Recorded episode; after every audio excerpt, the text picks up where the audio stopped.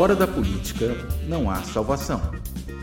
Um canal e podcast para discutir política. Produzido por mim, o cientista político Cláudio Couto.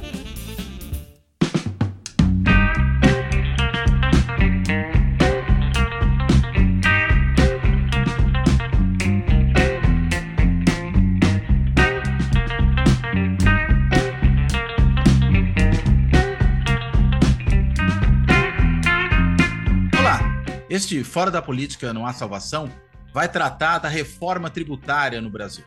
Aquela que, muito se tem dito aí pela imprensa, estava há 30 anos sendo discutida e nunca era aprovada. O que, que afinal de contas, explica tanta dificuldade para aprovar essa reforma?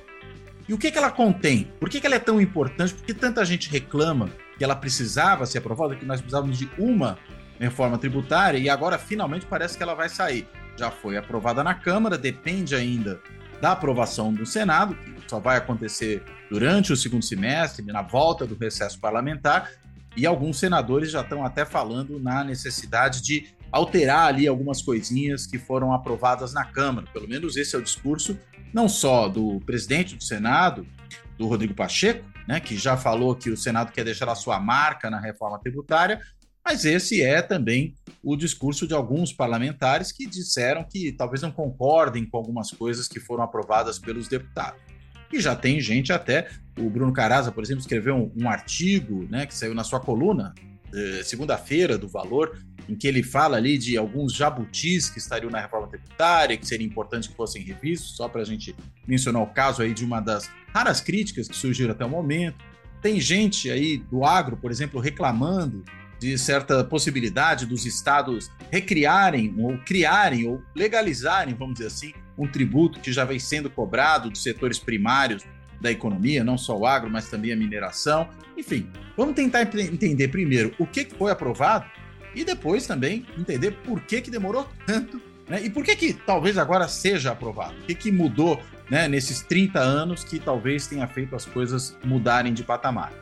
E para discutir esse assunto, Bem, eu não poderia ter dois convidados mais apropriados para discutir o tema. Um deles, enfim, é o pai da reforma, né? É o Bernardo Api, que é economista, que é o secretário especial para a reforma tributária do Ministério da Fazenda, teve ali no coração não só da formulação das propostas, mas também é, da negociação delas, e vai poder explicar para a gente, afinal de contas, que reforma tributária é essa. Né? E o outro é o Murilo Junqueira. O Murilo ele é professor da Universidade Federal do Pará, ele é cientista político e fez é, já há algum tempinho o seu mestrado justamente sobre a reforma tributária. E já, um pouquinho depois do mestrado, ele publicou um artigo que saiu na Revista Brasileira de Ciências Sociais chamado O Nó da Reforma Tributária, tentando explicar por que, que era tão difícil que, afinal de contas, ela viesse a ser aprovada. Enfim, eu não tenho muita coisa mais a dizer, quem tem coisa a dizer são os convidados de hoje. Eu quero, então, dar as boas-vindas aos dois, quero agradecer a eles terem topado fazer essa conversa e começo com o Bernardo Api. Bernardo, você pode explicar para a gente, afinal de contas, por que, que era tão importante e o que, que foi aprovado nessa reforma tributária agora, pelo menos na Câmara? Por favor. Bom, é, antes de mais nada, obrigado, Cláudio, pelo convite. Eu sou fã do Fora da Política na Salvação, então é muito legal estar participando aqui. Queria então te cumprimentar e cumprimentar o Murilo. Bom, é, eu vou começar porque é importante a reforma tributária. É, na verdade, a reforma tributária tem duas etapas. Uma primeira etapa, que é o que está em discussão agora no Congresso Nacional, que nós chamamos de reforma da tributação do consumo. Tem uma segunda etapa que vai ser discutida nos próximos meses, que é da reforma da tributação da renda e da folha de salários. É, a reforma da tributação do consumo, ela vem sendo discutida no Brasil, na verdade, há que eu acompanho desde a Constituinte. Aliás, acho que nós perdemos uma chance enorme de ter feito essa mudança que nós estamos fazendo agora na Constituinte em 1988. É, e já teve várias tentativas subsequentes de fazer a reforma. Teve as mais importantes, nem vou falar todas, uma do governo Fernando Henrique, que começou em 1995 e terminou em 2000 sem ser aprovada. Uma no governo Lula em 2003, uma no governo Lula em 2007 e 2008 fora é, tentativas mais pontuais, por exemplo, no governo Dilma, com o, tanto, é, com o Joaquim Levy, que tentou fazer também uma, uma, uma migração da cobrança do ICMS para o destino e também não avançou. É, então, de fato, é um tema que vem sendo discutido faz tempo no Brasil é, e a reforma do consumo ela é importante porque é, nós temos hoje o pior sistema de tributação da produção e consumo de bens e serviços do mundo. Essa é o motivo. E o que que essas, o que que esse nosso modelo tem de consequência negativa? É, por um lado, é o sistema mais complexo que, que tem no mundo. Isso tem um custo enorme para as empresas. É, segundo lugar, a complexidade gera litígio. É, e o litígio no Brasil em matéria tributária provavelmente também é o mais alto do mundo. Terceiro lugar, as distorções do nosso sistema tributário elas fazem com que você tribute não apenas o consumo, mas também investimentos e exportações, e tribute a produção nacional mais do que o produto importado, e, portanto, tira a competitividade da produção nacional, e isso tem consequências negativas para o crescimento da economia. E quarto, eh, a tributação, eh, no nosso sistema de tributação eh, da produção e consumo de bens e serviços, gera um monte de distorções que a gente chama, os economistas chamam de distorção alocativa. É, a economia está organizada de forma ineficiente por conta dessas distorções no sistema tributário.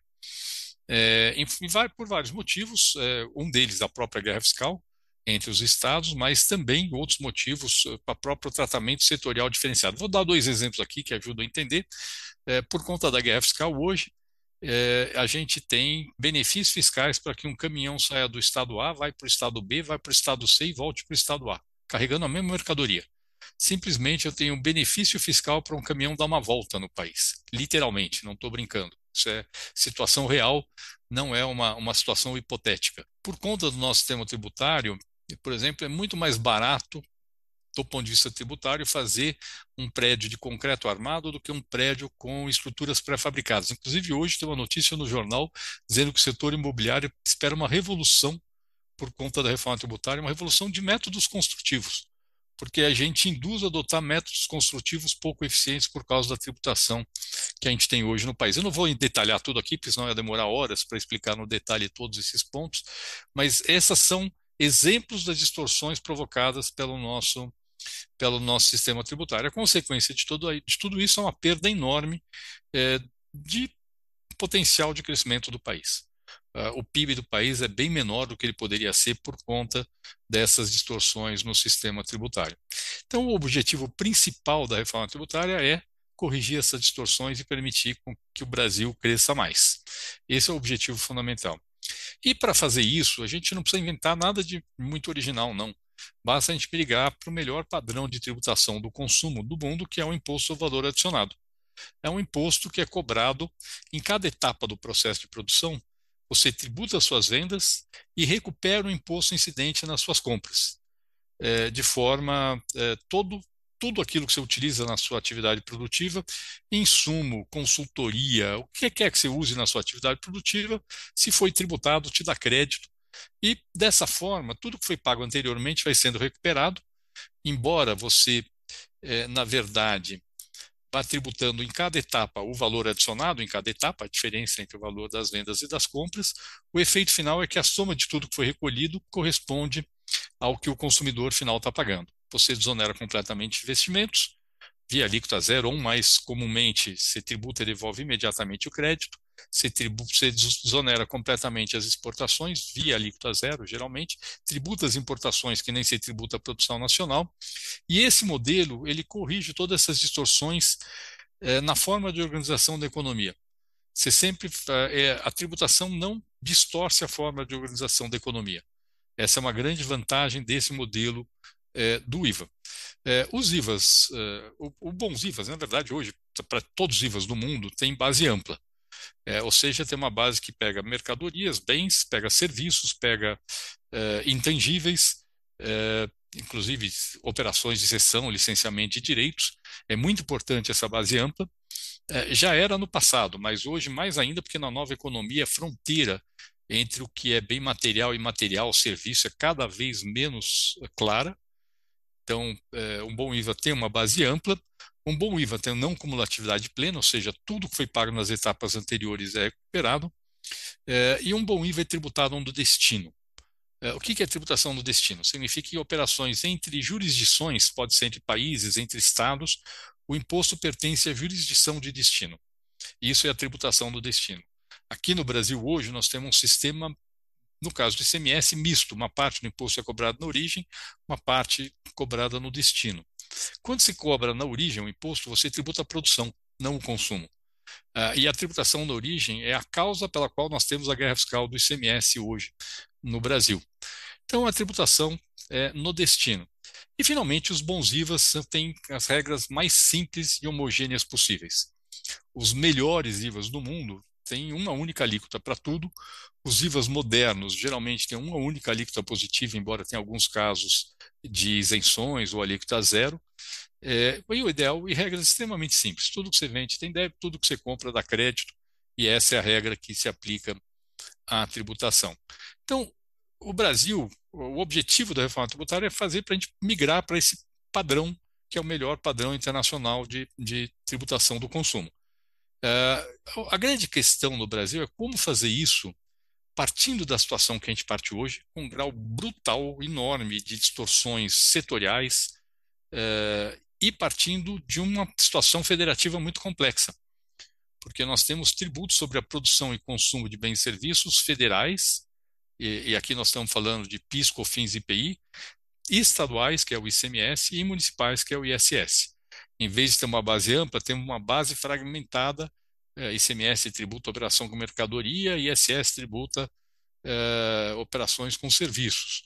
É, então, nós temos uma complexidade no Brasil em função da situação federativa, que é muito complexa, muito mais complexa que em outros países, e por conta por estarmos partindo de um sistema extremamente distorcido em que tem uma série de interesses que já estão consolidados em cima de um puxadinho que você conseguiu para adequar a sua situação ou uma alíquota mais baixa ou eh, algum favorecimento, um benefício fiscal. Eh, e aí, cada. No fundo, no Brasil, não estamos nem falando de setor, não estamos falando de empresa. Eh, a mesma empresa, se tiver estabelecimento em dois estados, tem duas tributações diferentes, estando no mesmo setor. então, de fato, o grau de distorção é cavalar.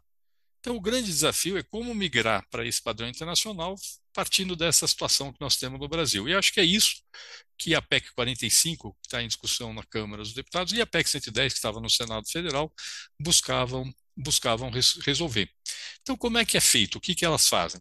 Bom, basicamente o que se propõe é substituir esses cinco tributos atuais, que são extremamente complexos e cheios de distorções, PIS, COFINS e IPI federais, o ICMS estadual e ISS municipal, por um sistema que a gente chama de IVA dual.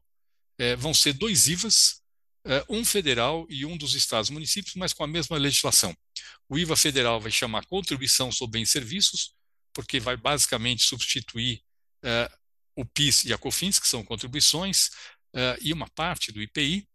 É, o IBS, o IVA dos estados e municípios vai chamar Imposto sobre Bens e Serviços, IBS, e vai substituir o ICMS e o ISS, e o IPI vai ser substituído por um imposto seletivo de caráter extrafiscal. É um imposto sobre produtos com efeitos nocivos sobre saúde e meio ambiente. É o que a gente chama de um imposto extrafiscal. O objetivo nem é arrecadar, é, é estimular comportamentos. Regulatório. É, né? é regulatório, ele é regulatório, exatamente. Bom, então, a ideia é fazer essa migração, só que lembrando que a gente chama de um dual, porque como o IBS e a CBS vão ter a mesma legislação, na prática, para o contribuinte vai ser o mesmo, o mesmo tributo. Inclusive, a ideia é que o sistema de cobrança seja o mesmo, o mesmo mecanismo de entrada de dado, tudo para os contribuintes seja o mesmo sistema, é, apenas que a fiscalização, no caso, vai ser da União, no outro dos estados e municípios, mas eles vão ter que se coordenar, inevitavelmente. É, então, tem esse modelo de IVA dual. Esses dois IVAs, o IBS e a CBS vão ter características melhores do mundo, uma base ampla de bens materiais e materiais, inclusive operações com direitos e serviços. É, vão ter uma vão ter não cumulatividade plena. O texto da Constituição já garante que tudo que é utilizado na atividade produtiva dá crédito. A única exceção é consumo pessoal. Você não pode usar o crédito IVA para desonerar, por exemplo, o consumo do dono da empresa. Então, obviamente, você tem que botar uma restrição para aquilo que caracteriza consumo pessoal É... Só para entender, consumo pessoal do quê? Dos bens produzidos pela própria empresa que ele, que ele, da qual ele é dono, é isso? Não, pode ser também, mas não, não, não é. O objetivo principal é, por exemplo, eu tenho uma empresa industrial e comprei uma caixa de uísque. Eu falei, a empresa comprou, veio o nome da empresa, mas não vai dar crédito, tá certo? É, vai ter situações, nós vamos ter que discutir. Ou um jatinho, talvez, né? Um jatinho, um jatinho exatamente. Aí você vai ter que discutir. Você usa o jatinho só para a empresa? Não, você usa ele dominantemente para passeio do dono da empresa, então não pode dar crédito, tá certo? Se você usa ele exclusivamente para a atividade da empresa, a rigor deveria, deveria dar crédito, tá certo? Ou o próprio carro da, do dono da empresa, tá certo? Aí, ó, ele é usado basicamente para a atividade da empresa ou não. Aí cada país tem as suas, as suas situações, mas é isso que a gente chama de consumo pessoal. Agora, todo o resto, contratou advogado para a empresa, dá crédito. Pagou a agência de publicidade, dá crédito. Hoje no Brasil, para vocês terem uma ideia, é, no ICMS eu compro peça de reposição de um equipamento meu, não dá crédito. Se eu compro equipamento de segurança para os trabalhadores, não dá crédito.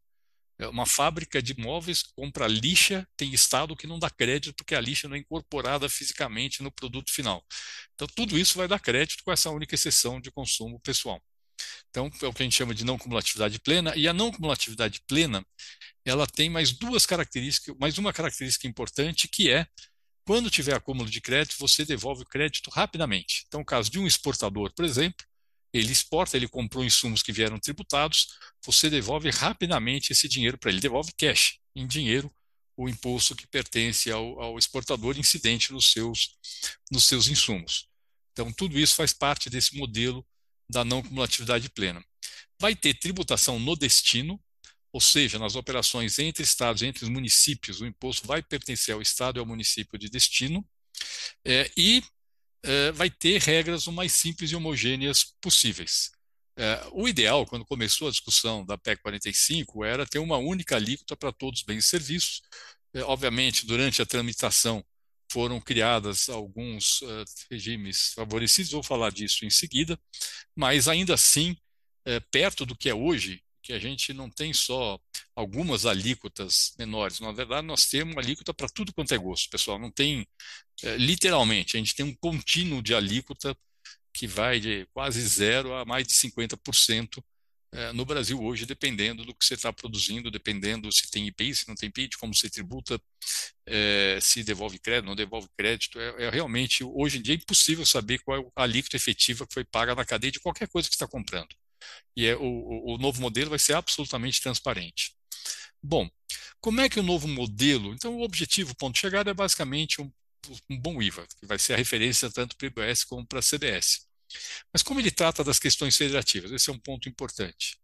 Primeiro, é, a arrecadação do imposto vai ser é, uma arrecadação que a gestão do IBS vai ser compartilhada entre estados e municípios com um sistema de arrecadação centralizada. Então, vai ser uma instância que chama Conselho Federativo do IBS, que vai ter gestão é, conjunta dos estados e municípios. A PEC, agora, a 45, aprovada na semana passada, define como vai ser essa governança. Então, na verdade, vão ter 27 representantes dos estados, 27 representantes dos municípios. Os 27 representantes dos estados, para aprovar uma matéria, vai ter que ter a maioria dos estados e estados que representem no mínimo 60% da população brasileira isso foi aprovado. E no caso dos municípios, vão ter 14 representantes eleitos é, pelo número de municípios, é proporcional ao número de municípios no país, e três representantes eleitos pelos municípios proporcionalmente à população, com votos proporcionais à população. E para que uma matéria seja aprovada, precisa ter voto da maioria dos representantes dos municípios também. É, esse é um ponto importante. No debate, a gente vê muito esse Conselho Federativo como se fosse uma instância política, e ela não é. Essa é uma questão importante da gente entender no debate. Muitas vezes você vê, governador dizendo que vai ser um órgão super poderoso e não vai ser. A função não tem nem participação do governo federal, né? Pelo que você não falou. tem, porque o IBS é dos estados e municípios. Uhum. E aí é mostra isso. que não vai ser um órgão super poderoso no centro, né? Porque não é formado pelo centro, é formado pelas partes subnacionais, né? Exatamente. Mas ele não é, ele não é poderoso nem no, no, na gestão do imposto. O que, que ele faz? Ele edita o regulamento, que é, que é, na verdade, obrigação acessória, tá certo? Uma coisa totalmente técnica. É, ele vai é, interpretar a legislação. Isso é um caso, a, legislação vai ser mais simples que hoje, mas sempre tem algum caso ou outro de interpretação, mas não tem nada a ver entre relações entre Estados, tem a ver com relação entre fisco e contribuinte. E, e, e neste caso, muito provavelmente vai ter que tentar ter harmonia entre o, o, governo federal e os estados municípios também. É importante que tenha, para não ter interpretações divergentes. Se não tiver, acabar indo para o judiciário, mas acho que vai ter muita harmonia. E ele vai gerir o sistema de arrecadação. E as pessoas falam, ah, a gestão do sistema de arrecadação vai dar muito poder. Não vai. O sistema de arrecadação é um algoritmo, literalmente um algoritmo que vai seguir regras que vão estar definidas na lei complementar, que vai regulamentar o imposto. É, idealmente, eu, eu acho que, se for possível, a ideia é botar tudo na, em fórmula já na lei complementar, fórmula, para não ter dúvida de como vai ser aplicado, entendeu?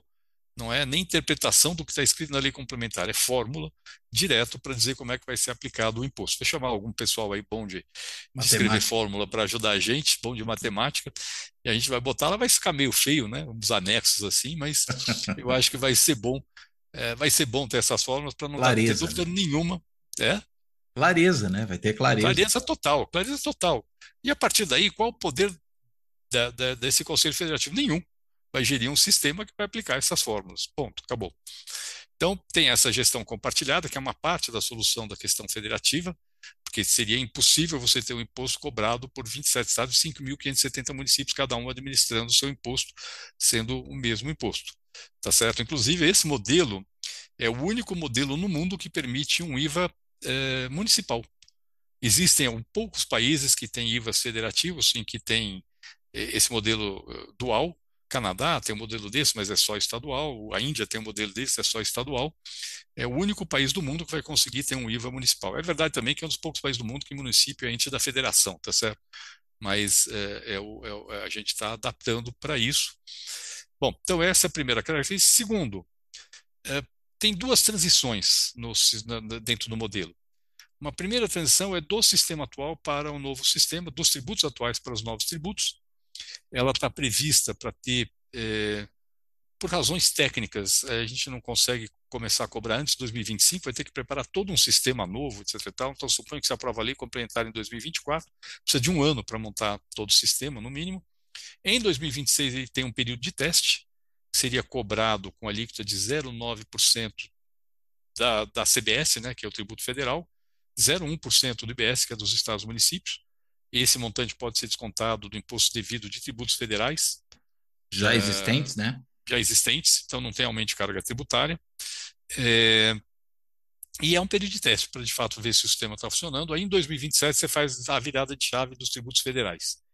Então, cria-se a CBS, com a alíquota cheia de contribuição bem serviço, extingue o PiscoFins é, e zera a alíquota de todos os produtos a alíquota do IPI de todos os produtos, exceto aqueles fabricados na Zona Franca. Porque a transição da Zona Franca é uma complexidade adicional dentro desse, desse modelo. É, então, tem essa mudança em 2027 para os tributos federais e todo o desenho é feito para manter a carga tributária. Inclusive, depois que você teve período de teste, a, a chance de errar na calibragem é muito pequena, tá? Você tem uma, você provavelmente vai acertar bastante na calibragem do novo, eh, da alíquota do novo tributo. É, então, a própria PEC prevê que tem que manter a carga tributária, que ele, as alíquotas vão ser calibradas para manter a carga tributária.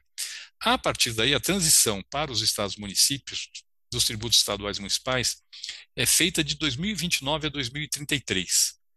Do jeito como foi aprovado agora na Câmara, a alíquota do ICMS do ISS vai ser reduzida em 10% em 2029 e 10% em seguida, então chegou em 2032, reduziu 40%, e em 2033 aí vira a chave e acaba o ICMS, SS e fica só o IBS no lugar. E nesse meio tempo vai subindo a alíquota do IBS, que é o novo imposto que substitui o ICMS. Uma gangorra, né?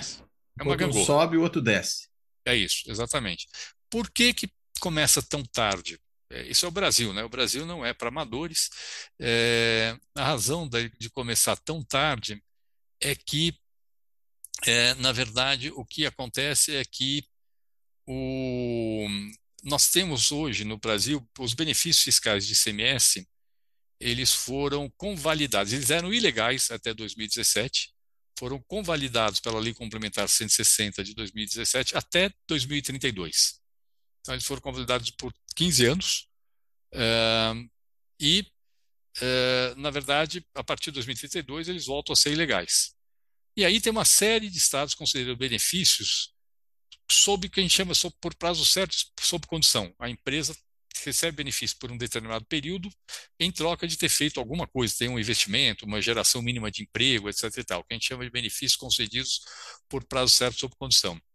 É, tem uma avaliação jurídica, não era a minha avaliação até o ano passado, mas eu não sou jurista, é, de que existe um risco de que se você reduzir esses benefícios antes do prazo que estava previsto, e o prazo na maior parte das, das situações é 2032, é, você, as empresas entrariam com ações na justiça e teriam uma chance de ganhar. Não é certeza, mas o risco existe. É, e por conta desse risco, é, julgou-se que era melhor é, não é, não reduzir é, muito rápido os benefícios fiscais. Quando você reduz a alíquota do ICMS, os benefícios caem automaticamente, tá? Não reduzir muito rápido os benefícios de ICMS, fazer então essa transição mais lenta, começando mais frente, e o governo federal vai assumir o custo da perda de redução de benefícios das empresas, através de um fundo de convalidação de benefícios fiscais. É, então, é, esse fundo é exatamente para você poder começar mais cedo a migração dos, dos desses, é, desses benefícios. Os estados estavam propondo fazer toda a mudança, fazer só um período de teste, cobrar com essa alíquota baixinha de 0,1 do, do, do, do IBS durante o período de teste e fazer a virada de chave todo em 2033. É, eu, a gente acha que não é uma boa opção, porque aí a pressão para não fazer a girada de chave é muito grande, é melhor começar assim uma transição do imposto, ainda que relativamente lenta. Já vai consolidando é, né, a nova situação. Vai, vai consolidando a nova situação, ficando claro que de fato vai mudar os tributos, que vai acabar os benefícios fiscais. Mas o motivo é esse. O motivo de fazer essa transição mais longa é essa, é a dos, é a dos benefícios fiscais. É, bom, fora isso, a União também vai criar é, um Fundo de Desenvolvimento Regional, Fundo Nacional de Desenvolvimento Regional, que vai ser financiado com recursos da União. Então, qual é o montante de recursos que vai ser aportado para esses dois fundos? Eles, o total dos recursos vai começar em 2025 com 8 bilhões de reais, vai crescendo 8 bilhões de reais ao ano, é um valor corrigido pela inflação, chega em 2029 em 40 bilhões de reais por ano, e a partir de 2029 mantém 40 bilhões de reais por ano. Mas a distribuição entre os dois fundos é meio diferente. Para o Fundo de Convalidação de Benefícios Fiscais, todo o recurso aportado de 2025 a 2028 vai para o Fundo de Convalidação de Benefícios, então vai de 8 bilhões a 32 bilhões. Em 2029 fica em 32 bilhões e vai caindo, chegando a 8 bilhões em 2032. Então, a soma desses recursos dá 160 bilhões de reais aportados para esse fundo de convalidação de benefícios fiscais. E os recursos do Fundo de Desenvolvimento Regional... Desculpa, só uma pergunta. E corrigidos ao longo do tempo, não? Corrigidos pela inflação. Ah, tá. Sim. É, e os recursos do Fundo de Desenvolvimento Regional começam em 2029 com 8 bilhões de reais e vão crescendo até chegar em 40 bilhões de reais em 2033. Então, eles vão crescendo à medida que vão caindo as alíquotas do ICMS e do, e do ISS. Esses recursos vão ser transferidos pela União para os estados, para que os estados possam fazer sua política de desenvolvimento regional, tendo restrições do que pode ser feito com os recursos na, na emenda constitucional. Então, eles podem ser utilizados para investimentos em infraestrutura, podem ser utilizados para é, fomento a atividades produtivas via subvenções a empresas podem ser utilizados para incentivo à inovação e desenvolvimento tecnológico. Então, é bastante restrito o escopo do que pode ser feito com esse recurso, não pode ser usado para custeio, não pode ser. Não pode. E a ideia dos, desse, desse Fundo de Desenvolvimento Regional é exatamente ter um instrumento que entre no lugar dos benefícios fiscais. Então, os estados. Do, daqueles da guerra fiscal. Os da guerra fiscal. Os da guerra fiscal. Exatamente. Perfeito. Então, os estados passam a ter um instrumento, e a grande diferença é que é um instrumento muito mais eficiente que, o, que a guerra fiscal. Tá? Por quê? Porque benefício da guerra fiscal, primeiro, todos os estados dão benefício. Então, o diferencial deixa de existir. Se todo mundo dá benefício, o ganho que eu tenho por dar benefício deixa de existir. Segundo, Estado geralmente dá benefício para atrair empresa que não tem vocação para ir para o Estado. Se eu pego um Estado A, eu tenho, eu tenho uma empresa que queria se instalar eh, por vocação no estado A.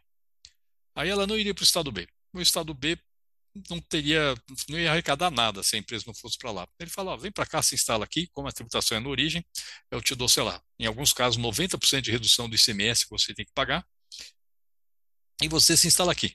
O Estado vai ganhar um pouquinho, vai arrecadar 10% do ICMS, mas ele não arrecadaria nada se ele não tivesse dado o benefício. Então, para ele, o custo é nenhum. Nem é, teria então, o efeito leva... econômico dessa empresa lá, né? E não teria o efeito econômico dessa empresa lá. Mas, por conta disso, como o custo para o Estado é, é, praticamente nulo, porque ele até arrecada alguma coisa que não arrecadaria, ele não está preocupado em realmente atrair aquilo que geralmente é, é mais eficiente para gerar emprego. Então, atrai qualquer coisa que está bom, tá certo? É lógico que tem empresas que geram empregos, não estou dizendo que não geram, mas é extremamente ineficiente como. É, primeiro, é ineficiente na exploração de vocação regional, porque você geralmente dá benefício para a empresa que, por vocação, não iria para lá. E segundo, você dá independentemente de saber se aquilo é a forma mais eficiente de gerar emprego no seu estado ou não. Com o Fundo de Desenvolvimento Regional, isso muda. A tendência dos estados é concederem benefício para aquilo que eles têm vocação e aquilo que tem mais potencial de geração de emprego e de renda na região. Tá certo? Agora sim, eles têm um recurso, vão ser orçamentários, vão ter que passar pelos orçamentos dos estados de forma transparente. E aí a sua tendência não é dar para qualquer coisa, dá para aquilo que de fato tem maior potencial de gerar emprego e renda. Em muitos casos hoje, inclusive, um estado dá benefício para uma empresa que por vocação iria para o estado, simplesmente porque se ele não der, o estado do vizinho dá e ele perde a empresa, entendeu? Aquelas coisas assim que nós estamos assim, nós começamos a criar um, um monstro dentro do nosso, do nosso país. É, então, essa é a função do Desenvolvimento Regional. É, e, é, bom, e por fim, é, tem uma transição federativa. A transição na distribuição da receita para os estados e municípios. Por quê? Primeiro, porque a reforma tributária é, ela tem essa transição. Hoje, os estados e municípios cobram tributos sob uma base fragmentada, né, operações com mercadorias para os estados e serviços, no caso dos municípios, e cobrado essencialmente na origem. Agora vai ser uma tributação de base ampla cobrada no destino, que é a tributação do consumo. O que cada estado e cada município vai estar tributando na prática é o consumo no estado e município. É, é, é esse o efeito econômico da, da reforma tributária. É, e, além disso, muda-se também o, a cota parte, a distribuição da cota parte do, do ICMS, que são aqueles 25% do ICMS que são distribuídos para os estados e municípios. Hoje, a cota parte é distribuída 35% por lei estadual, sendo no mínimo 10% em função é, do desempenho da educação dos municípios, e é, o resto por lei estadual, segundo o critério de lei estadual, e 65% proporcionalmente ao valor adicionado, o que gera enormes distorções. Às vezes você tem municípios de população pequena, onde tem uma grande unidade produtora, por exemplo, uma refinaria da Petrobras, por exemplo, que recebe um caminhão de dinheiro per capita, que não tem nada a ver com a necessidade dele, e tem um município vizinho, que é um, uma cidade dormitório, que não tem atividade econômica, tem uma população grande e não recebe nada. É, então, é, isso muda esse, esse, esse padrão. E o que adota-se, então, na, na, para, o, para o IBS, a cota parte do IBS estadual, ela, pelo que foi aprovado na PEC, foi uma mudança, inclusive, é, uma parte dessa mudança foi no plenário, inclusive, vai ser é, 5% por igual para todos os municípios do estado, 85% proporcional à população dos municípios e 10% em função do desempenho da educação dos municípios. Um prêmio. É, então. Hã? Um prêmio, né? É um prêmio. É, é, é, um, é isso já está. Isso foi introduzido pela PEC do Fundeb. Uhum. Foi introduzido esse, esse modelo de, 10, de, de, de ter uma parte. E alguns estados já faziam isso na lei estadual, tá? Começou lá no Ceará, é, e vários estados já vinham adotando, e a PEC do Fundeb institucionalizou para todo o país esse modelo de premiar os estados que, que, que incentivar os estados a premiarem os municípios com bom desempenho na educação. Bom, então o problema é o seguinte: com essas mudanças, tanto na migração para o destino como na cota parte, você tem estados e municípios que aumentam a participação no bolo de receitas e estados e municípios que reduzem a participação no bolo de receitas. Então, tem que ser uma redistribuição federativa da arrecadação. É, o que, que a reforma tributária faz é fazer com que a migração para essa nova distribuição seja extremamente diluída no tempo. E como ela faz isso? Ela faz uma transição de 50 anos, Uau. em que é bem longa, em que, mas isso não tem nenhuma importância para as empresas, para os consumidores. Isso é só hum. na distribuição da receita entre estados e municípios. Para os governos tem, né? Para os governos tem, isso. É uma parcela decrescente da arrecadação é retida e é distribuída conforme a participação de cada ente na arrecadação atual, no bolo atual, da receita líquida. Então, no caso de um município, é o que ele arrecada de ISS mais o que ele tem de cota parte hoje. E uma parcela crescente é, é, é distribuída pelo princípio do destino. Tá certo? É, e mesmo dessa parcela que é distribuída pelo destino, ainda tem um, um último mecanismo que, chama, que a gente está chamando de seguro-receita, que é 3% dessa parcela, é, que é, na verdade, distribuído para os estados e municípios que têm maior perda de participação percentual no total da arrecadação. Então, no fundo, ele é distribuído de um jeito que tem um limite máximo de perda de participação no total do bolo. Com esse limite máximo e o efeito da reforma sobre o crescimento, a única diferença é que esses 3% eles não, eles não podem compensar uma receita per capita maior que três vezes a média nacional. Isso só acaba só pegando o município, não tem nenhum estado nessa situação.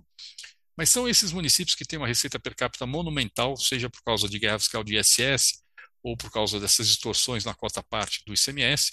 Então, para esses aí, na verdade, tem um limite de compensação que está colocado dentro dessa, dessa, dessa transição federativa. Mas com esse efeito, você tem um limite máximo de perda de participação no total da arrecadação e, e, quando, na verdade, você considera esse limite, o efeito da reforma sobre o crescimento, é, mesmo quando você bota isso de forma bastante conservadora, por exemplo, em 20 anos, todo mundo teria uma arrecadação, um crescimento de arrecadação maior do que se a arrecadação crescesse proporcionalmente o PIB sem a reforma tributária. É um, é um mecanismo de, de falar, olha, isso é um jogo de ganha-ganha e, de fato, todo mundo aqui está ganhando dentro desse, dessa, dessa, dessa mudança. É, então, esse é o desenho geral. Tem um monte de outros detalhes, tá? Então, o que, que ficou faltando? Ficou faltando que, nessa votação final, é, tem algumas questões setoriais que foram introduzidas. Algumas são de caráter técnico, tá? Então, tem coisa lá que se chama regime específico, é uma forma diferente de cobrar o imposto, mas por razões técnicas. Combustíveis, vai ter migração, vai ser uma tributação monofásica, valor por litro, que já está sendo adotado quer dizer agora. assim, só tem uma vez a cobrança, é isso? Isso, é na, na, na, saída da refinaria ou na importação. Depois é não tem mais. Depois não tem mais. Isso. Então não tem sob valor adicionado. Você já cobra e cobra um valor por litro. E pode até dar crédito. Se depois um caminhoneiro, uhum. uma empresa usar, dá crédito para o caminhoneiro, para a empresa. Mas dá crédito no valor que foi cobrado por litro lá na saída da refinaria. Uhum. É, então tem esse sistema monofásico.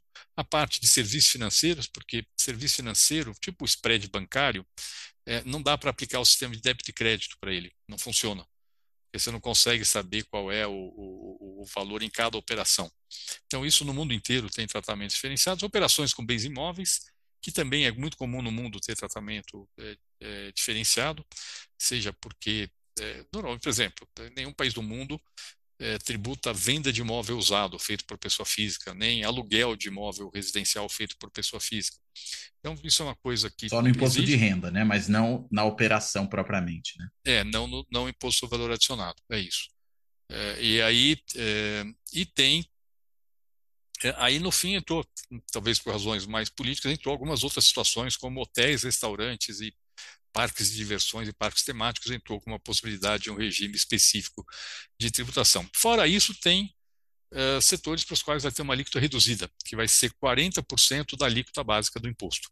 Então, a ideia do imposto é ter uma alíquota só para todo mundo, menos nessas situações, menos nessas situações desses regimes específicos e menos nesse, nesse, nessa situação desses eh, desses setores que têm alíquota reduzida, vai ser 40% da alíquota básica. E o que, que tem lá, então, hoje é serviços de educação, serviço de saúde, eh, medicamentos, que, aliás, em alguns casos pode ter até alíquota zero, equipamentos médicos hospitalares eh, e um pouco a cadeia do agronegócio. Então, tem insumos agropecuários, a produção agropecuária e a cesta básica de alimentos, sendo que vai ter também uma cesta básica com alíquota zero de alimentos, foi uma decisão é, política é, do parlamento.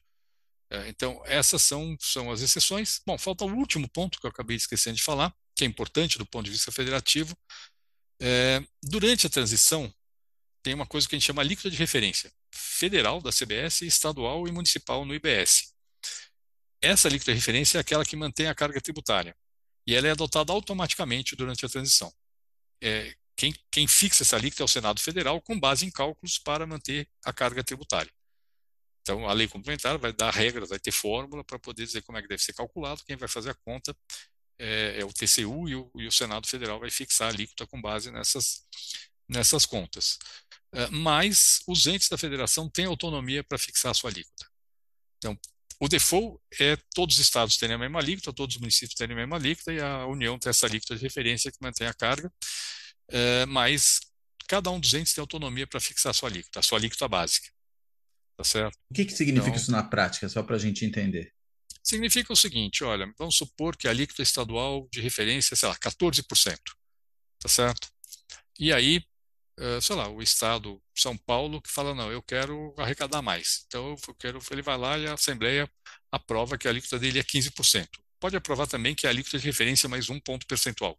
As duas alternativas estão abertas na, na emenda constitucional. É, e com isso você mantém a autonomia federativa de fixar, de definir sua arrecadação. Então você não tira a autonomia dos entes de fixar Isso vai no IVA. Isso é no IVA, no IVA. Hum. No, no, IBS e, e, e, no caso do, da União, na CBS. Entendi. Então você Quer dá dizer, se eu, comprar um bem, se eu compro um bem, vamos dizer, de 100 reais, num estado que cobra 14, vamos só para brincar um pouco com os números, eu vou pagar 114%. É, vou pagar 114. Em São Paulo, é, eu pago verdade... 115. Na hora de devolver esse um real, devolver, eu quero dizer, da arrecadação centralizada, você transfere 15 para São Paulo e 14 para esse outro estado, é isso? É isso, é isso. É isso. Na parte estadual, né? É, sim, sempre sim, lembrando sim, que a alíquota agora é que a gente chama por fora. A alíquota vai incidir sobre o preço sem imposto. Sim. Tá? É, então. É, eu fiz uma conta é... simplista aqui só para ficar claro o, o processo, né? É isso mesmo, é isso. Assim, grosso modo, a alíquota federal vai ser 9%, a estadual 14% e a municipal 2%. Então, sabe, o preço sem imposto é 100, com o imposto no estado que a alíquota estadual é 14 seria 125. No estado que é 15 vai ser 126. Tá certo? E esse 1% a mais. Quando é operação entre empresa, não, não tem muita diferença, porque o que tiver de, de débito vai dar crédito para outro no mesmo montante.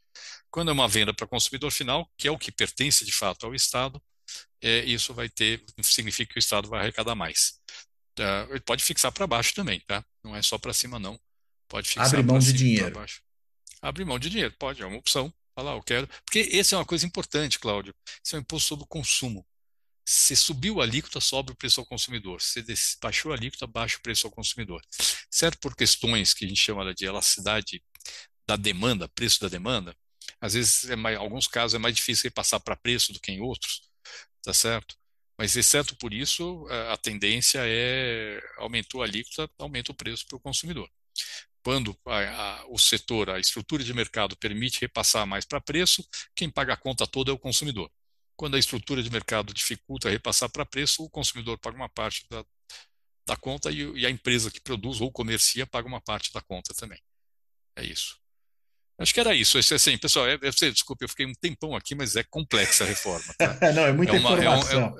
É, é, é uma, e é uma equação técnica e, e, federativa complexa, né? Essa que é a verdade. Tremendamente. Eu vou ter até um descanso para você poder descansar sua voz e a cabeça. E agora eu vou voltar para o Murilo, né? Quer dizer, vou para o Murilo agora, pela primeira vez. Murilo, primeiro, obrigado de novo, né? Agradecer. E deixa eu te perguntar uma coisa, né? Depois, de, inclusive, de toda essa complexidade, né? que o, o API mostrou aí na explanação dele sobre o que foi essa reforma tributária aprovada na Câmara. Né? Eu me lembro no seu artigo, né, do nó da reforma tributária, e você fala que a grande dificuldade de aprovação dela é que ela é multidimensional. Né? Você tem um monte de coisa enredada, inclusive a questão federativa em particular, como uma coisa sempre muito complicada. Não à toa, o API falou várias vezes em questões relacionadas à federação. Desatamos o nó agora, é isso?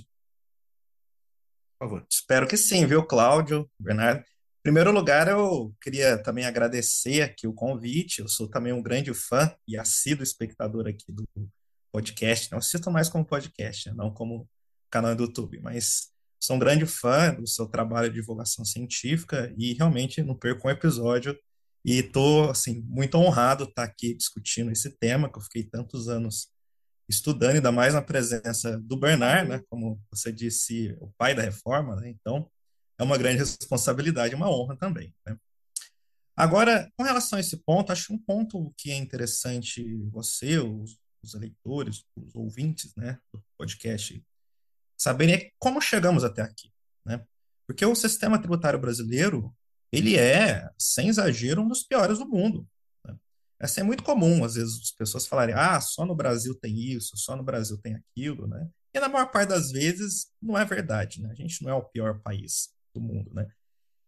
É que as pessoas no Brasil, infelizmente, é uma questão aqui cultural que as pessoas conhecem pouco outros países. Então, como o brasileiro basicamente só conhece o próprio Brasil, né? Então, dá a impressão que aqui ou é o melhor do mundo ou é o pior do mundo, porque no fundo é o único que Você está falando no geral, né? No geral, exatamente, no geral.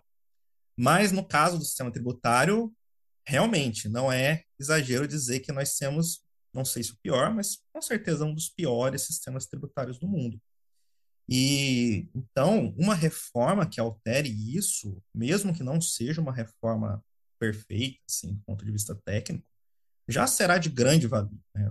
Não é exagero falar que também que o sistema tributário ele é o fator isolado que, mais importante que faz a economia brasileira só ter voos de galinha, ter esse ciclo longuíssimo de baixo crescimento desde os anos 80.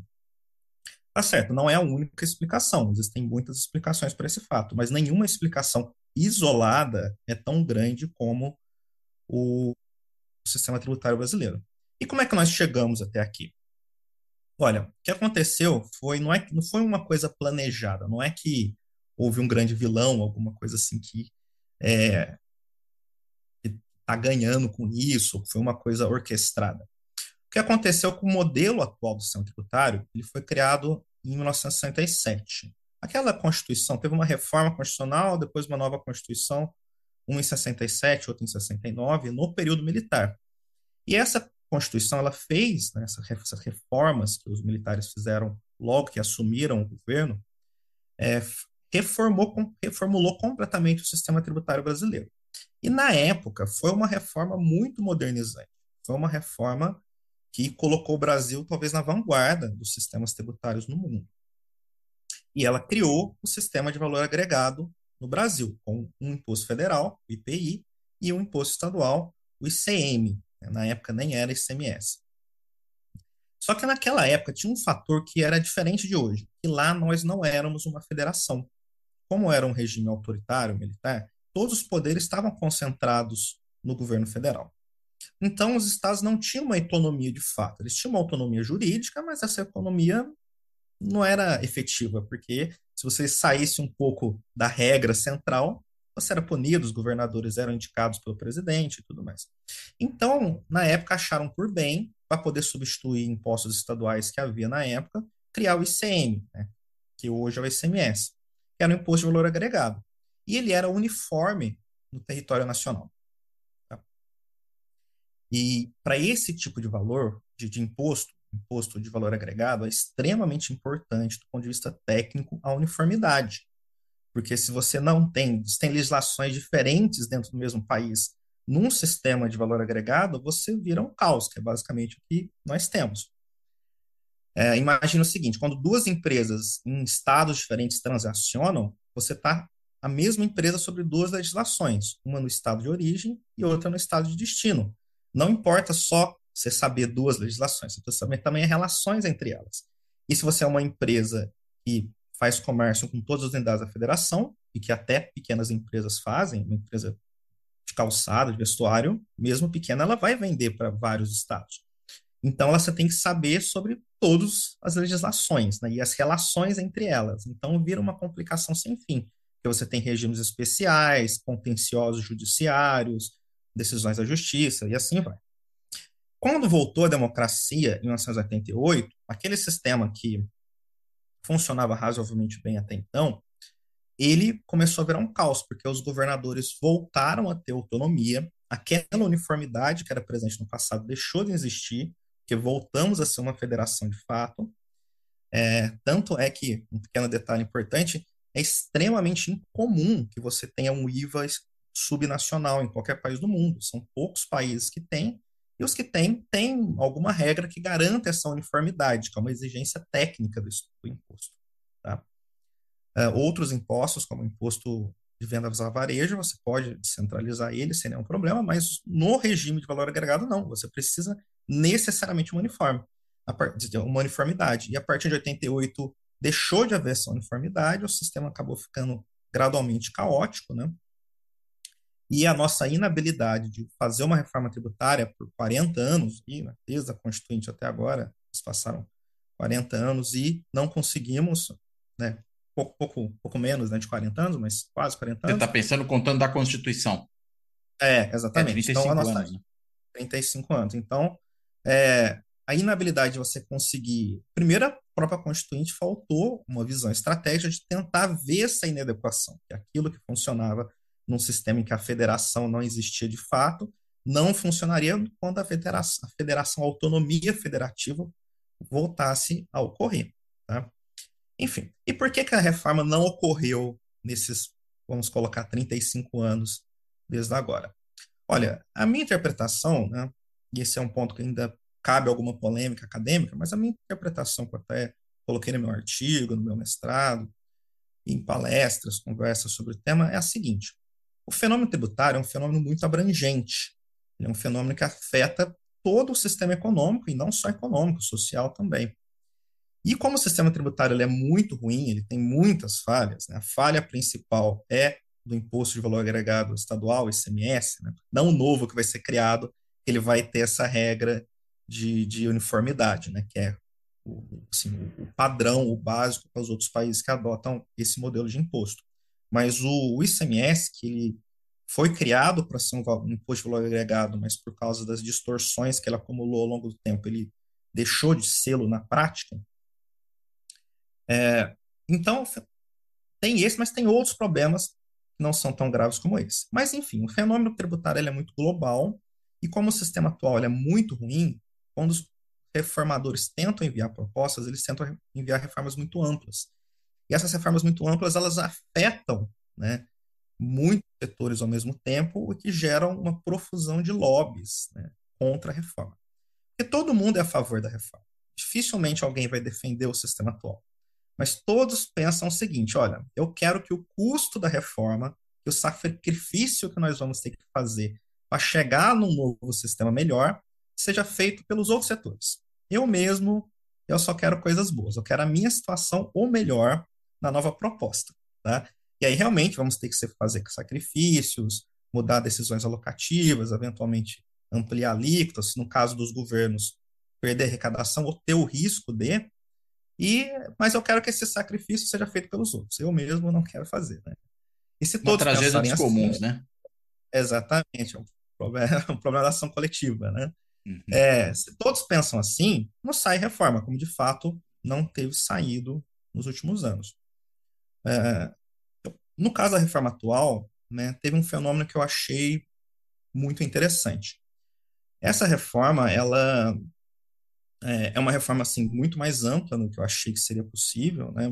Bem, o Bernard explicou aqui todos os detalhes técnicos, é uma reforma muito é, bem pensada do ponto de vista técnico.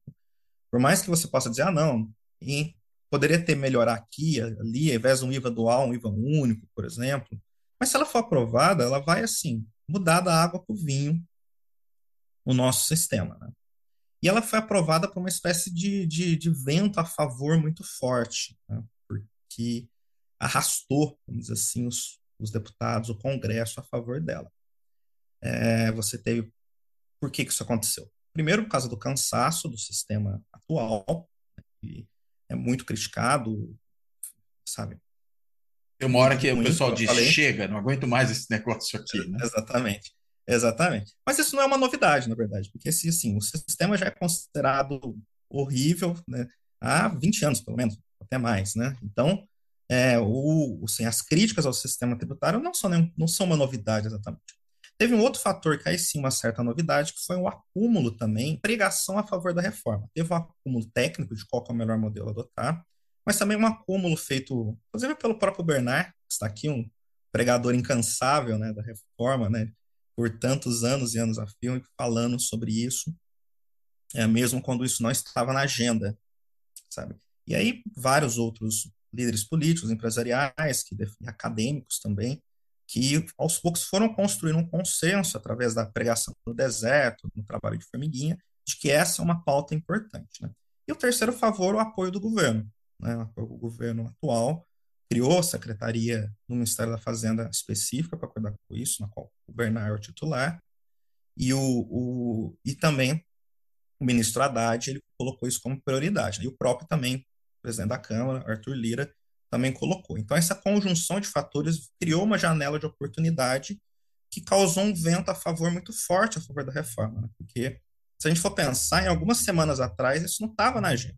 Estava né? na agenda no Congresso, assim, já estava na agenda do Congresso, vamos dizer assim, mas não estava na agenda pública. Né? Algumas semanas atrás, não meses, semanas, estávamos discutindo o quê? Arcabouço fiscal, enfim, escândalos da corrupção no dia, questão dos juros, não estava. E agora só se fala de reforma tributária. Né?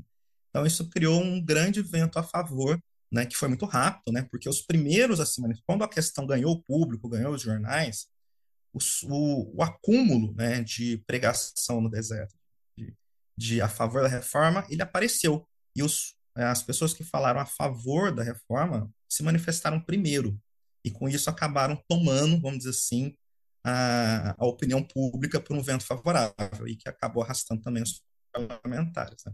Eu não sei se isso vai acontecer no Senado, viu? porque em 2003 já teve uma reforma aprovada na Câmara que depois não foi aprovada no Senado, né? Não, 2003 você teve a reforma, ela foi aprovada na Câmara, só que aí no Senado ela sofreu uma forte desidratação, sabe?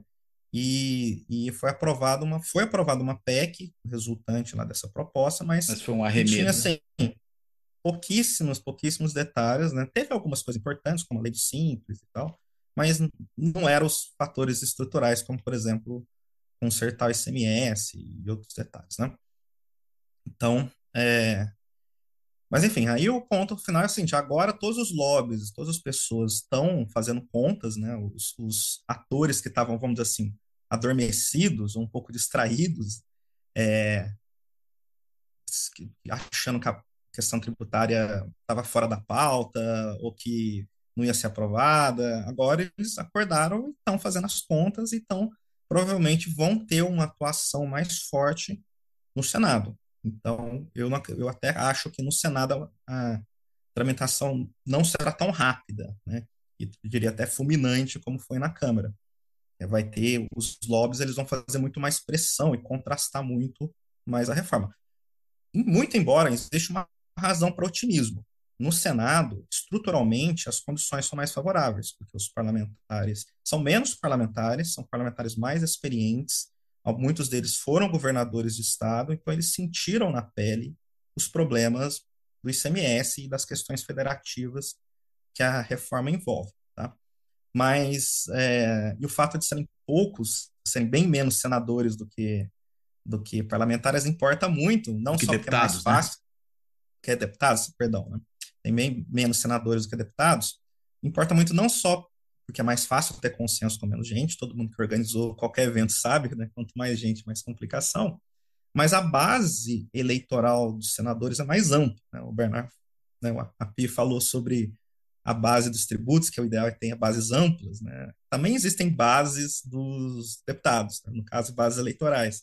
E você ter uma base ampla faz com que ele seja menos dependente dos lobbies setoriais os deputados, como eles precisam de menos votos para ser eleitos, eles muitas vezes eles são dependentes de alguns setores muito específicos que trazem aquela base pequena, porém fiel, que fazem eles ser eleitos. Né? Então, a, a, tendência estrutural do Senado é uma tramitação mais fácil.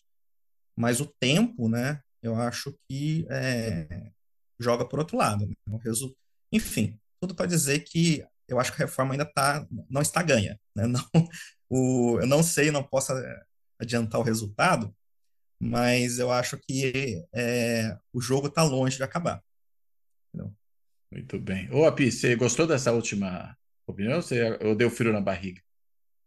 Não, eu acho que a discussão no Senado é uma discussão nova, é, é, é perfeito. Acho que é diferente do que aconteceu em outras épocas porque eu participei, eu acompanhei a reforma de 2003, por exemplo, não era eu que estava cuidando, mas eu estava acompanhando, e era um projeto de interesse do governo, mas não era visto como um projeto fundamental para o país, como está acontecendo agora.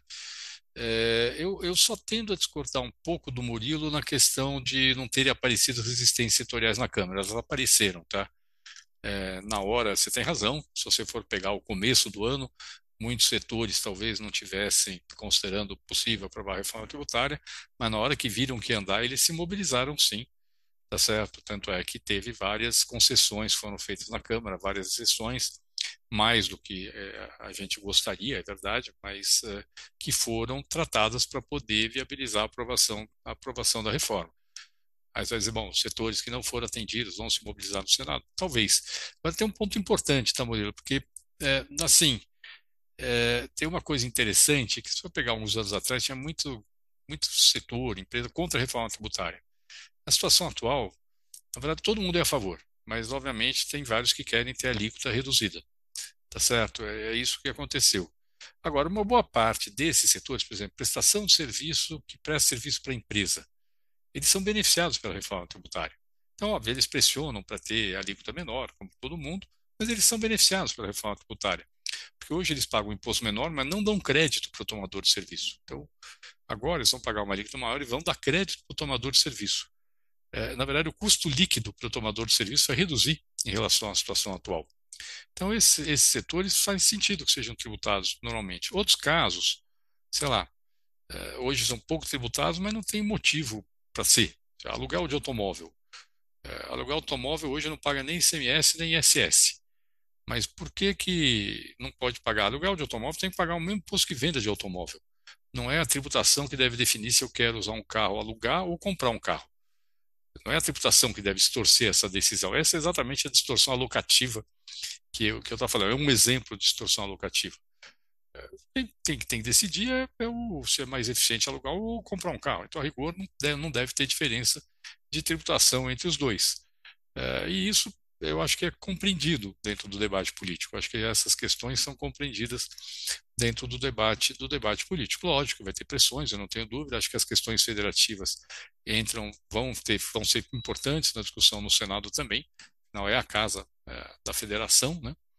mas, uh, mas é, é, óbvio que tem que ter a tramitação, o Senado vai ter que avaliar, é uma tramitação nova, não tenho dúvida nenhuma. Não estou dizendo que vai ser mais fácil do que na Câmara, mas eu não acho que seja, eu não acredito que seja também muito mais difícil. Eu acho que vai ser, sim, um, um, uma outra tramitação, mas num momento em que a percepção da importância da reforma é muito grande é, no país, é, e eu acho que é isso que levou a, esse, a, esse, a essa aprovação vamos dizer assim, com, com um, um quórum bastante significativo na Câmara dos Deputados.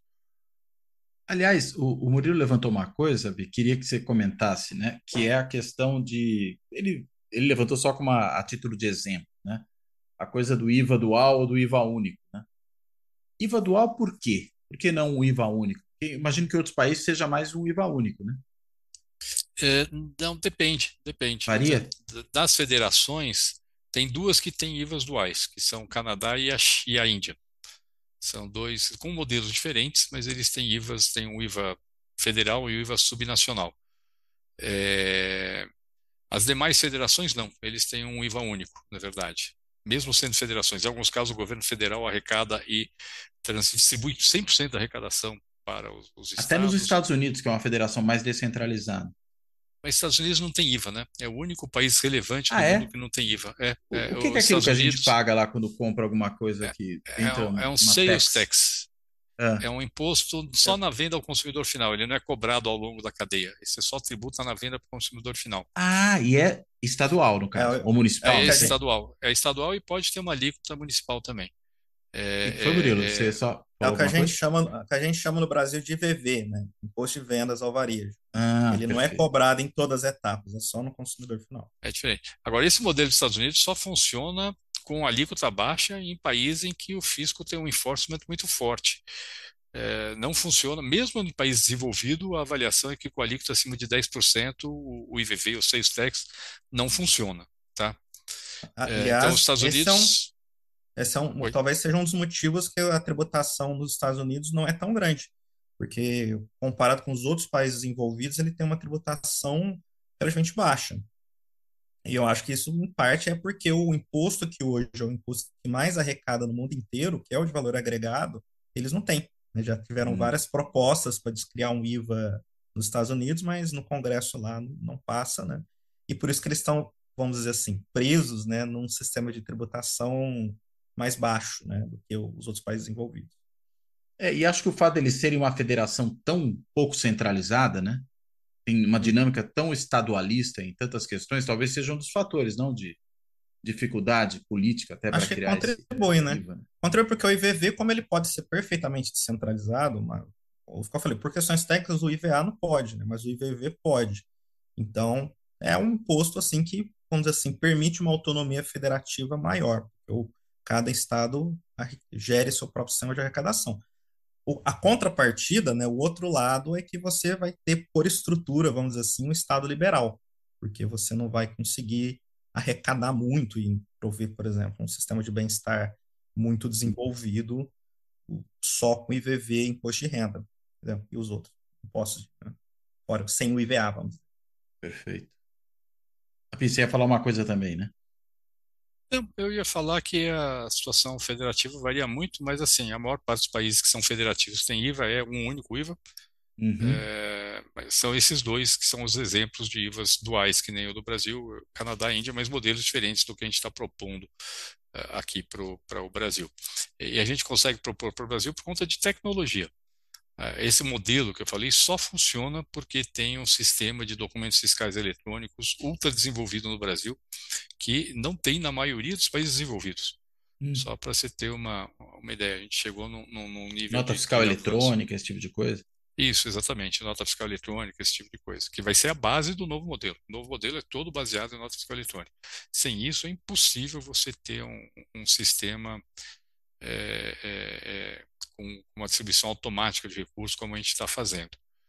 Então, isso permitiu que a gente no Brasil propusesse um, um, um modelo diferente e o próprio sistema federativo brasileiro, né? Aqui no Brasil a gente tem essa figura da lei complementar, em que via legislação federal você consegue definir é, características dos tributos eh, subnacionais. Primeiro, porque eles estão na própria Constituição, em outros países isso geralmente não acontece. Então, por exemplo, é, no Canadá, cada estado adota, define se quer ou não. Ah, assim, o Canadá tem um esquema bem complicado assim. Tem um IVA federal, o governo federal criou um IVA é, que chamaram Harmonized Goods and Service Tax, que os, os estados podem aderir. Então, o governo federal arrecada e transfere parte do estado. É, tem estado que ficou com sales tax, tem estado que o Quebec arrecada o imposto federal, é, o Quebec arrecada e transfere para o governo federal. É uma, é uma, é uma certa. O contrário da... Eles têm muita autonomia para cada um fazer o que quer. É, enquanto que na Índia o modelo deles foi feito por unanimidade. Eles precisaram ter unanimidade todos entes da federação para construir. Mas aqui no Brasil tem um estilo, o próprio desenho da federação federa, federativo que está na Constituição Federal permite adotar um modelo um modelo diferente. Mais centralizado. Ah, mas olha, né? Pode é, falar, Murilo. É, mas olha, um, um ponto interessante que é quando a gente pega e analisa todas as reformas, passo a passo, né? Eu fiz um mestrado em pesquisas que eu fiz depois também que não foram publicadas ainda, né? Quando você analisa vários e vários projetos de reforma tributária, é que a gente começa a perceber algumas é, né? alguns pontos em que eles se repetem. E realmente, eu concordo lá com, com o Bernard, que ele fala que o, é, no Senado a, a, discussão não vai começar do zero, né? Eu acho que sempre quando na casa revisora, né, ele sempre, quando um, qualquer projeto chega numa, na casa revisora, que pode ser a Câmara, o Senado, dependendo de onde começa a matéria, é, a maior parte das discussões políticas, os acordos já estão feitos. Então não precisa realmente começar do zero. Né? E só de ter passado por uma etapa, faz aprovação na Câmara, já é um enorme avanço. Só que existe um, um, um padrão que é o seguinte: as reformas elas sempre crescem. Né? Elas crescem quando passam nas comissões, crescem quando passam no plenário, quando passam. Mas, em geral, é, na primeira comissão, quando a proposta chega, às vezes, sei lá, alterando 20 artigos, na primeira comissão, o relator já faz ela alterar 40, 45 artigos. Tá? E isso cria novos problemas políticos, novos nós que precisam ser desatados é, na etapa seguinte. Tá? E, realmente, né, é, a tramitação que nós tivemos agora dessa proposta, ela foi bastante sugêneres, porque ela é, ela não passou numa comissão exatamente, ela passou no grupo de trabalho. Quer dizer, formalmente ela passou numa comissão, ainda no governo anterior. Né? Só que agora o relator ele fez um novo substitutivo num modelo de regimento totalmente diferente, que não é mais a comissão especial, que é o que o regimento prescreve para as emendas constitucionais, mas num grupo de trabalho em formato reduzido, com muito mais reuniões secretas né, do que é, você tem que ter numa comissão regular da Câmara dos Deputados.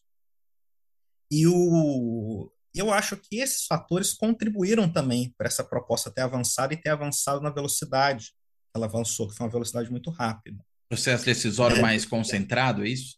Exatamente. Eu até lembro lá das discussões do, do Arthur, né?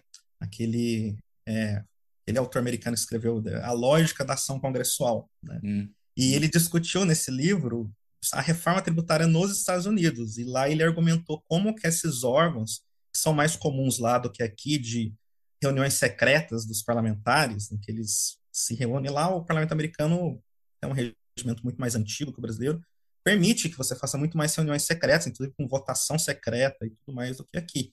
E é, reformas que têm que afetam muitos interesses, muitos lobbies, interesses poderosos, que nem essa, elas saem mais facilmente quando passa por esses órgãos, tem reuniões, vão ser menos públicas. Né?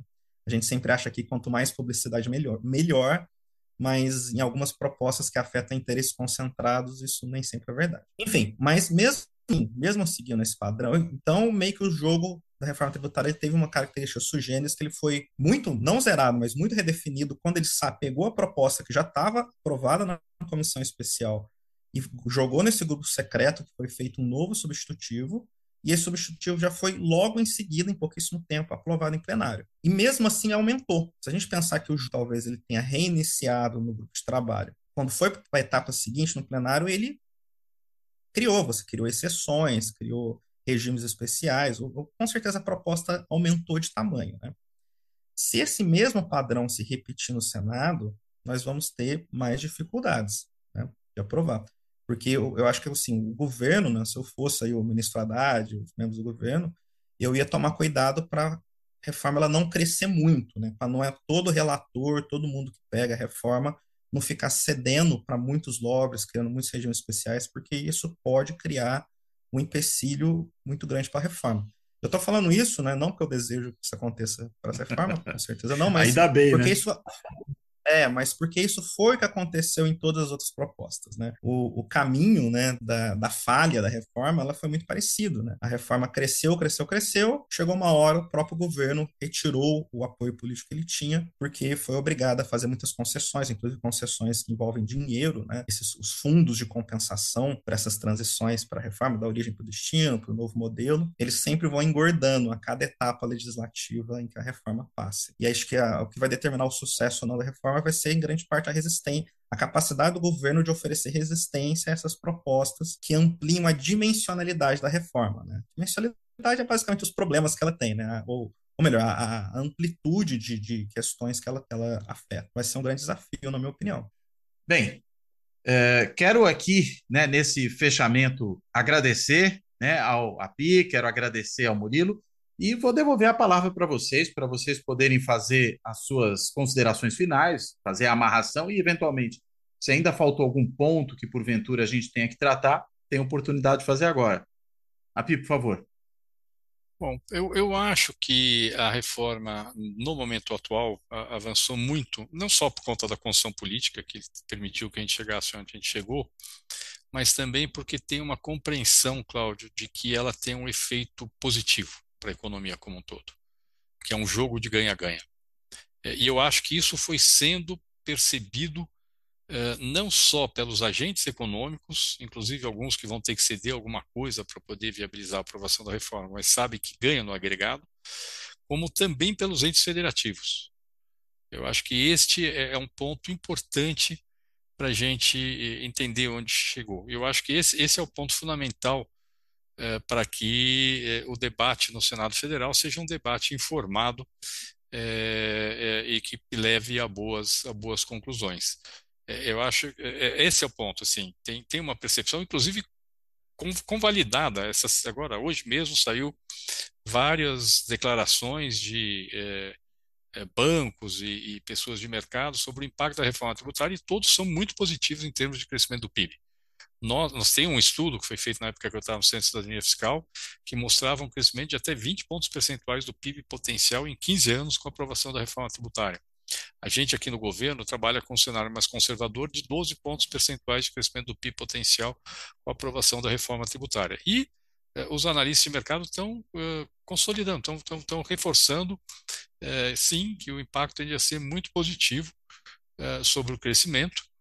E isto ajuda muito a percepção de que é um jogo de ganha-ganha. E, e, e, isso, como eu falei, isso ajuda a entender melhor o impacto federativo e isso ajuda a mitigar as resistências setoriais também. É, porque, na verdade, é, quando você tem uma situação como essa, é, na verdade, mesmo setores que acham que pode ser prejudicados, porque vai ter um aumento de, é, é, de tributação em relação à situação atual, são, na verdade, setores beneficiados pela reforma tributária. Acho que isso vai ser fundamental no debate, é, e eu acho que esse é, um, é uma percepção que foi crescendo na sociedade ao longo dos últimos anos. É, esse, esse amadurecimento, esse fato que a gente está discutindo, a, a PEC 45, a 110, desde 2019, foi muito importante desse ponto de vista. Você começar o debate agora do zero, é, provavelmente teria muito mais dificuldade do que teve pelo, por conta do amadurecimento, da compreensão do que é a reforma tributária e dos efeitos dela é, pelos atores envolvidos, tanto do lado federativo quanto do lado, é, do lado setorial. E a PEC 110, é desculpa, só para esclarecer esse ponto, ela acabou sendo absorvida pela 45? Sim, sim. Na verdade, é, é, a coisa ela foi se misturando ao todo, porque lá em 2020 foi criado é, uma comissão mista da reforma tributária, que o, o, presidente era o senador Roberto Rocha, que era o relator da PEC 110, o relator era o deputado Agnaldo Ribeiro, que, é o relator, que era o relator da PEC 45, esse, o que saiu, o relatório da comissão mista, o, o substitutivo já incorporava características das duas. É, aí ficou parada a PEC 45 de 2021 até agora. Esse parecer foi lido, mas nunca foi votado. É, nesse meio tempo avançou a PEC 110, sobretudo em questões federativas, e o parecer do Aguinaldo Ribeiro agora, da PEC 45, do ponto de vista das questões federativas, ele basicamente puxou muito do que era o último parecer do senador Roberto Rocha no Senado Federal. Lógico que com ajustes, com modificações, no fundo acabou sendo uma construção por, por vias meio tortas, acabou sendo uma, uma construção conjunta da Câmara e do Senado Federal já. Das é, duas é, PECs, é isso que esse, das duas PECs. É, no fundo, elas acabaram convergindo bastante, é, e, e, uma foi aproveitando características da outra. É, é, então, de fato, a PEC 45, o que foi aprovado hoje na Câmara, tem muito, muito mesmo do que era a PEC 110 do Senado Federal. Na parte federativa, o desenho é, é, muito mais próximo da PEC 110 do que da PEC 45 original. Muito bem. Pi, muitíssimo obrigado. Murilo, agora também te devolvo a palavra aí para você poder fazer a sua amarração final e aí se tiver ainda algum ponto que porventura a gente não tenha coberto, que você achar importante tratar, por favor. Bom, é, Cláudio, eu vou ter que pedir desculpas, vou ter que sair. Oi. Não tem problema. a gente sabe que a sua agenda é pesadíssima. É, peço desculpas, eu já estou atrasado para um outro compromisso aqui. Vai Só lá. espero que o Murilo agora não, não, não, mude totalmente de opinião, falar que é tudo ruim, não sei o quê. Mas, isso. mas depois qualquer coisa você descobre é. na hora que for pro ar, aí você é. assiste e vê o que for ar eu descubro. Tá não, bom? mas com eu certeza não vai ter nenhuma surpresa. Nada. Eu sei que é indelicado sair assim antes do não, final. Mas a gente entende mas, perfeitamente Infelizmente eu já estou atrasado para um outro compromisso, tá bom? Um abraço para vocês. Não tem problema. Vai lá. Até mais. Até mais. É, rapaz, ser secretário especial da reforma tributária nesse país não é fácil, não. Ainda por cima desse momento. Murilo, por favor. É, agora é o cara, né, da reforma. Exatamente. É, bom, eu, agora eu só vou agradecer pela participação, né? Estou aqui torcendo não só como cientista político, mas como cidadão mesmo para essa reforma sair depois de décadas, né? É, essa reforma ela, ela foi tão tão importante assim na discussão da ciência política que ela foi usada durante muito tempo como um exemplo de por que o nosso sistema político era ruim e poder, precisaria ser mudado. Por que, que o sistema político era ruim? Porque não se fazia uma reforma tributária mesmo com a obviedade da sua necessidade. Espero que agora o, o, os ventos mudem, né? com a, com a conjunção de fatores, política tem muito assim de janelas de oportunidade, conjunção de fatores. É um pouco do imponderável, né? Às a, vezes a atuação a do presidente da Câmara também, né? Exato, a fortuna, né? É, o Arthur Lira, ele, eu imagino que ele usou a reforma tributária para fazer uma espécie de rebranding, né? de mudar Exato. a imagem que ele tinha na opinião pública, que estava muito relacionada a disputas relacionadas ao orçamento, né? escândalos corrupção e tudo mais, e agora é, até os críticos já têm que admitir que ele foi uma figura fundamental, foi um dos artífices né, da, da, da reforma que é extremamente valorosa para o país. Né? É um dos, inclusive, um dos fatores que se argumentava no passado de por que a reforma não saía era a falta da vontade política. Eu até discuti isso na minha dissertação, que é uma coisa assim, na época eu até achei que era um fator é, menos importante, até confunde também causa e consequência, né? Mas o, o, hoje parece que sim, há muita vontade política. Né? E para aprovar a reforma não basta um fator, basta um, você nem precisa ter um conjunto de fatores. Então, é, há motivo para um otimismo moderado a respeito desse tema. Não exageremos. Né? Exato. Muito bem. Bem, Murilo, obrigado. Né? Já agradeceu a PIC, teve que sair correndo aí por conta dos compromissos dele como secretário especial da reforma tributária. E eu quero aqui, além de agradecer aos dois que participaram desse episódio, eu quero, como sempre faço no fechamento, agradecer a todas e a todos que têm acompanhado o Fora da Política Nossa Salvação, seja por meio do canal do YouTube, seja como faz o Murilo, preferindo assim ouvir pelo podcast, né, que está disponível em mais de 20 plataformas de podcast, o Spotify, o Apple Podcasts, Google Podcast, Castbox, Deezer, enfim, aquele que a pessoa achar melhor. E claro, quero também, como também sempre faço aqui na, no encerramento né, do, dos episódios, agradecer a todas e a todos que têm contribuído com o projeto canal e há muitos meios para isso. Né? Há desde o botãozinho do Valeu Demais, né, que é aquele botãozinho que permite uma contribuição pontual, esporádica ali do valor que a pessoa achar adequado no canal do YouTube seja ainda no canal do YouTube, se tornando membro do Clube dos Canais, né? Você se torna um integrante, você, você se inscreve no canal, não é a mesma coisa que virar seguidor do canal, é diferente, e aí também permite uma contribuição também do valor que achar adequado, só que aí periódica. E, claro, de forma similar, para quem optar por isso, tem a opção do site benfeitoria.com, lá no endereço benfeitoria.com barra apoio fora da política não há salvação, em que é possível fazer também uma assinatura simbólica, que permite esse apoio também de forma continuada. Ou ainda, para quem optar por esse outro caminho, fazer um Pix. Né? E o canal já tem chave Pix, que é o e-mail de contato, que é contato arroba fora da política não há salvação.info. Contato arroba fora da política não há salvação.info. Bem, aproveitei aqui, fiz minha propaganda, aproveitando que ela ainda não é tributada, e por aqui eu termino. Me despeço todo mundo. Até a próxima.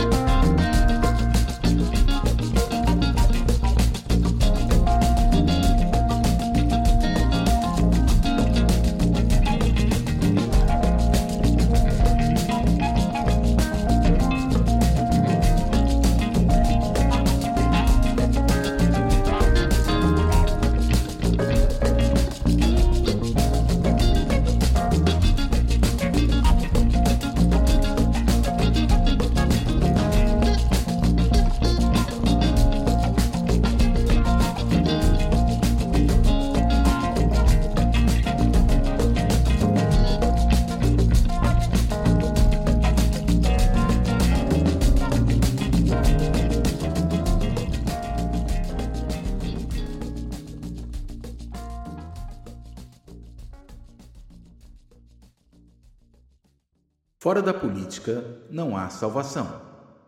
Um canal e podcast para discutir política. Produzido por mim, o cientista político Cláudio Couto.